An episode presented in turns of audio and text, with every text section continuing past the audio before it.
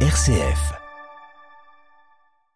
La médiation des églises pour la paix en Ukraine, le secrétaire général du Conseil œcuménique des églises se rend aujourd'hui à Moscou. Il doit y rencontrer le patriarche Kirill. On en parle avec notre invité en fin de journal, le modérateur de cette institution écuménique. Tentative de médiation également de la part du continent africain, de l'Afrique du Sud à l'Égypte en passant par la Zambie et le Sénégal. Les dirigeants de six pays africains doivent se rendre en Russie et en Ukraine pour tenter de convaincre les deux pays de mettre fin à la guerre. Dans ce journal également, les commandes groupées de gaz de l'Union européenne pour faire baisser les prix, l'audition d'une figure de l'intelligence artificielle devant le Sénat américain, et puis nous ferons un détour au Royaume-Uni avec les regrets et les velléités politiques du chantre du Brexit, Nigel Farage. Radio Vatican, le journal, Marine Henriot. Bonjour. Les pays africains entrent dans la valse diplomatique entre la Russie et l'Ukraine, alors que l'émissaire chinois est toujours en Ukraine et en Europe cette semaine pour discuter avec les autorités ukrainiennes d'un règlement politique de la guerre. L'Afrique tente elle aussi sa mission de paix. Le président sud-africain Cyril Ramaphosa a annoncé la création d'un groupe de six pays africains. À Moscou et à Kiev, Vladimir Poutine et Volodymyr Zelensky ont tous les deux donné leur accord, Delphine Allaire. C'est en tout cas, Marine, ce qu'affirme le président sud-africain lors d'une conférence de presse au Cap hier. Cette mission, dont les détails ne sont pas précisés, aurait reçu le feu vert de l'ONU. Elle inclut les chefs d'État du Sénégal, de Zambie, du Congo, d'Ouganda et de l'Égypte. Une majorité de pays du continent africain qui n'a pas de position commune, plutôt réservée sur leur soutien au côté ukrainien. Le Sénégal et l'Afrique du Sud se sont notamment abstenus l'an dernier à l'ONU lors du vote d'une résolution condamnant Moscou. A voté contre, tandis que le Kenya et le Rwanda se rangeaient du côté occidental. Euh, proche du Kremlin depuis euh, l'époque de la lutte contre l'apartheid, l'Afrique du Sud refuse, elle, de condamner la Russie depuis le début de la guerre, affirmant euh, rester neutre et privilégier le dialogue. Le chef des armées sud-africaines est déjà à Moscou depuis lundi. Lundi, le jour où le ton est monté entre Pretoria et Washington au sujet même de la Russie. Le chef d'État sud-africain s'était alors indigné des pressions américaines à choisir son camp, affirmant Marine ne pas se laisser s'est entraîné dans une compétition entre puissances mondiales. Delphine Allaire. Les dirigeants de l'Europe élargie réunis en Islande lancent un registre des dommages causés par l'invasion de l'Ukraine. Le Conseil de l'Europe qui veut ainsi se montrer aux côtés des victimes.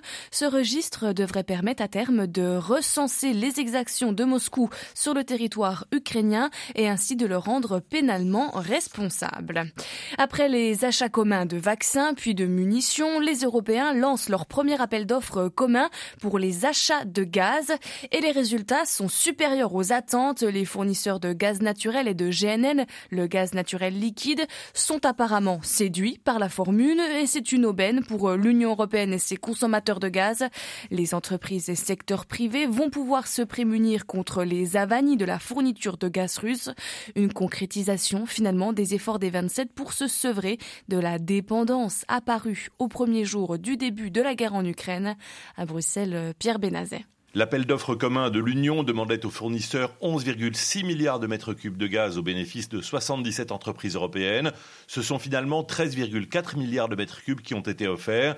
25 fournisseurs de gaz décrits comme fiables par la Commission ont donc été largement au-delà des attentes en soumissionnant 15% en plus de ce qui était demandé. Le détail des prix n'est pas connu car les entreprises vont maintenant devoir les négocier avec les fournisseurs, mais le volume proposé devrait entraîner des tarifs favorables pour les clients. Surtout, cet appel d'offres couvre une période qui va de ce mois de juin jusqu'en mai de l'an prochain et ceci offre une perspective tangible de stabilité des prix ainsi qu'une visibilité à long terme pour clients et fournisseurs.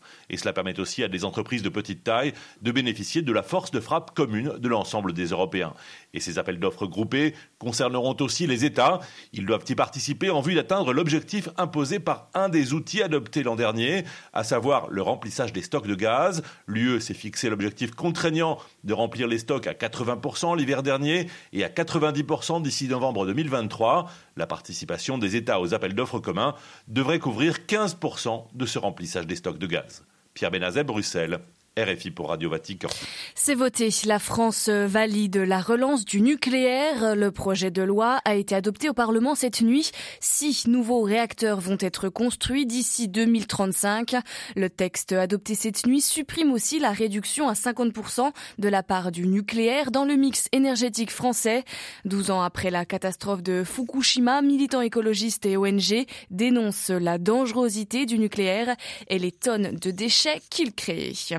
Le Royaume-Uni n'a tiré aucun avantage économique du Brexit. C'est le verdict de Nigel Farage, le dirigeant populiste sans, lequel il n'y aurait pas eu ce référendum sur la sortie de l'Union européenne en 2016.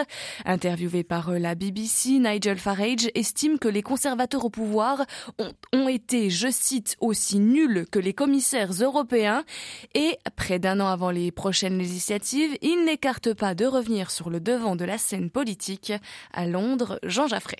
Nigel Farage reproche au gouvernement conservateur d'avoir été incapable de tirer profit de la sortie de l'Union européenne, un marché de plus de 500 millions de consommateurs. Il pointe notamment la hausse de l'impôt sur les moyennes et grandes entreprises au taux de 25% depuis avril, ce qui, dit-il, ne favorise pas l'investissement et les prélèvements obligatoires n'ont jamais été aussi élevés depuis 70 ans. Or, l'un des slogans de la campagne lors du référendum en 2016 était se libérer du joug de Bruxelles, à savoir primauté du Parlement de Westminster, contrôle des frontières et jeter au feu des milliers de réglementations communautaires auxquelles le Royaume-Uni avait contribué pendant 47 années d'adhésion. Interrogé récemment sur les avantages du Brexit, le Premier ministre Rishi Sunak avait cité le contrôle de nos frontières. Or, le nombre de réfugiés et de migrants traversant la Manche sur de petites embarcations n'a jamais été aussi élevé, 45 000 l'an dernier. Nigel Farage est le président du parti Réforme qui a succédé à UKIP. Il est crédité de 7% des intentions de vote dans les sondages et on lui prête l'intention de présenter des candidats même dans les circonscriptions où il y aura un conservateur. Long, Jean Jaffré, Radio Vatican. Joe Biden écourte son voyage en Asie. Il doit se pencher aux États-Unis sur l'épineux accord sur la dette. Si un accord n'est pas trouvé au Congrès avant le 1er juin pour relever le plafond d'endettement public autorisé, les États-Unis risquent le défaut de paiement. Et on reste aux États-Unis. Le patron d'OpenAI, le créateur de la fameuse intelligence artificielle ChatGPT, était entendu hier par une commission parlementaire. Sam Altman, un personnage important de la Silicon Valley et dont l'interface est au centre de l'actualité depuis quelques mois, a vanté les mérites et les possibilités de l'intelligence artificielle tout en appelant à plus de régulation. À New York, Loïc Loury. L'intelligence artificielle a le potentiel d'améliorer à peu près tous les aspects de nos vies, mais pourrait aussi causer des dommages significatifs au monde. Les mots de Sam Altman face à des élus d'une sous-commission du Sénat l'espace de quelques heures. L'entrepreneur en particulier a évoqué les risques liés aux IA dites génératives capables de créer du contenu comme ChatGPT, du texte, des images, des voix qui fascinent le public depuis des mois, mais posent un certain nombre de défis en termes de désinformation ou de propriété intellectuelle pour les artistes, des enjeux vertigineux face auxquels Sam Altman assure que l'intervention des gouvernements sera cruciale. Il est essentiel dit-il, que l'IA la plus puissante soit développée avec des valeurs démocratiques appelant à une régulation internationale. Mais attention à l'inverse, à ne pas trop réguler, met-il en garde. Si l'industrie américaine ralentit, la Chine ou quelqu'un d'autre pourrait prendre l'avantage. New York, le écloué Radio Vatican. Une disparition inquiétante dans le nord mexicain. 50 ressortissants étrangers qui circulaient dans un autocar avec deux chauffeurs mexicains. Le véhicule a été retrouvé vide hier. Et selon le syndicat des transporteurs, il s'agit d'un enlèvement. Une rançon de 1500 dollars par personne serait exigée. Au Nigeria, les tensions entre agriculteurs et éleveurs ne diminuent pas. Au contraire, les tensions autour des terres deviennent de plus en plus grandes dans un contexte de réchauffement climatique qui apporte sécheresse et appauvrissement des sols. Hier, plus de 30 personnes ont été tuées dans un affrontement entre les agriculteurs sédentaires et les bergers nomades.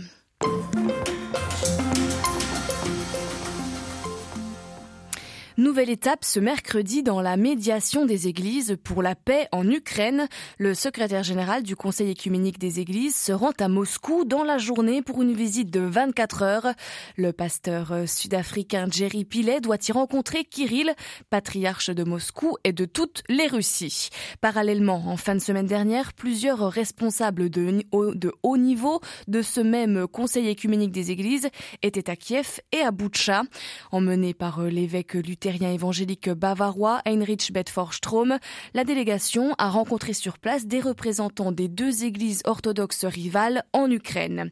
Celle anciennement affiliée au patriarcat de Moscou, dont certains membres sont soupçonnés, d'y demeurer liés, et celle dont l'autocéphalie a été accordée par le patriarcat de Constantinople. Le luthérien évangélique Heinrich Bedford-Strom, modérateur du comité central de cette institution écuménique basée à Genève, nous explique explique ce matin les avancées obtenues lors de cette visite de trois jours en Ukraine. On l'écoute.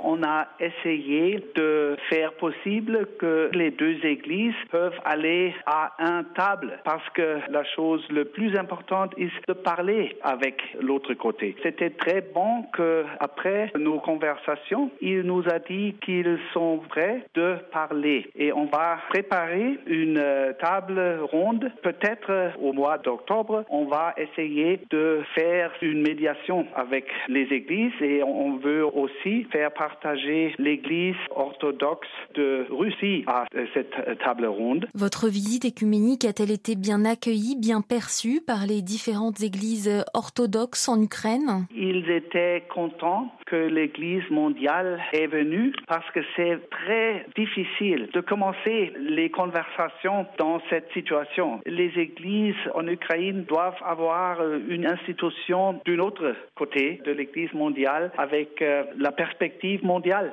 qui peut-être peut aider. On a rencontré les personnes responsables dans l'Église orthodoxe de l'Ukraine, dans l'Église euh, orthodoxe ukrainienne qui a eu des contacts spéciaux avec le patriarcat de Moscou, mais cette Église a condamné la guerre clairement aux premiers euh, jours. Alors, euh, il y a beaucoup de problèmes entre les deux Églises concernant les gens qui veulent changer. Comment est-ce qu'ils peuvent changer la loyauté d'une Église à l'autre Il y a des discussions sur le rôle du gouvernement. On doit trouver un mécanisme de changer la loyauté d'une église euh, à l'autre. La concurrence, la compétition entre les églises, on doit trouver un chemin pour le dialogue. Que constatez-vous de l'état de l'écuménisme en Ukraine aujourd'hui après plus d'un an de guerre? Pour moi, il est un scandale que l'Église qui croient au Jésus-Christ que les églises sont séparées avec les catholiques, les protestants, les orthodoxes, mais c'est aussi un scandale euh, s'il y a euh, des églises qui sont contre l'autre entre les deux pays. Alors si nous réellement croyons à Jésus-Christ, il doit être un chemin pour euh, être médiateur. L'Église mondiale veut essayer de retourner à cette base qui est la connexion pour toutes les églises dans le monde. Nous avons rencontré le Conseil des églises ukrainiennes avec beaucoup de dénominations plus petites, mais le problème est les grandes églises orthodoxes qui ont beaucoup de membres. Il y a des problèmes théologiques, l'ordination, est-ce que c'est valuable, mais il y a aussi la séparation de l'église orthodoxe qui a des routes dans la guerre et dans la loyauté qui a été avec l'Église orthodoxe de Russie. Alors la guerre a des effets sur les églises. Avez-vous des contacts avec le Vatican sur cette question de la médiation? On a reporté sur cette initiative à Pape François. Nous avons visité le pape. Le pape a réagi très ouvert à cette initiative du Conseil écuménique mondial, mais j'ai eu le sentiment que le pape était très enchanté. Le Vatican utilise ses chemins de paix et nous, nous essayons de trouver notre chemin. Alors on va ensemble à des chemins différents. C'est bon si les églises essayent ce qu'ils peuvent essayer. Hmm, voilà, interrogé par Delphine Allaire, l'évêque luthérien évangélique bavarois, Heinrich Bedford Strom, modérateur du Conseil écuménique des Églises, était ce matin l'invité du dossier de Radio Vatican.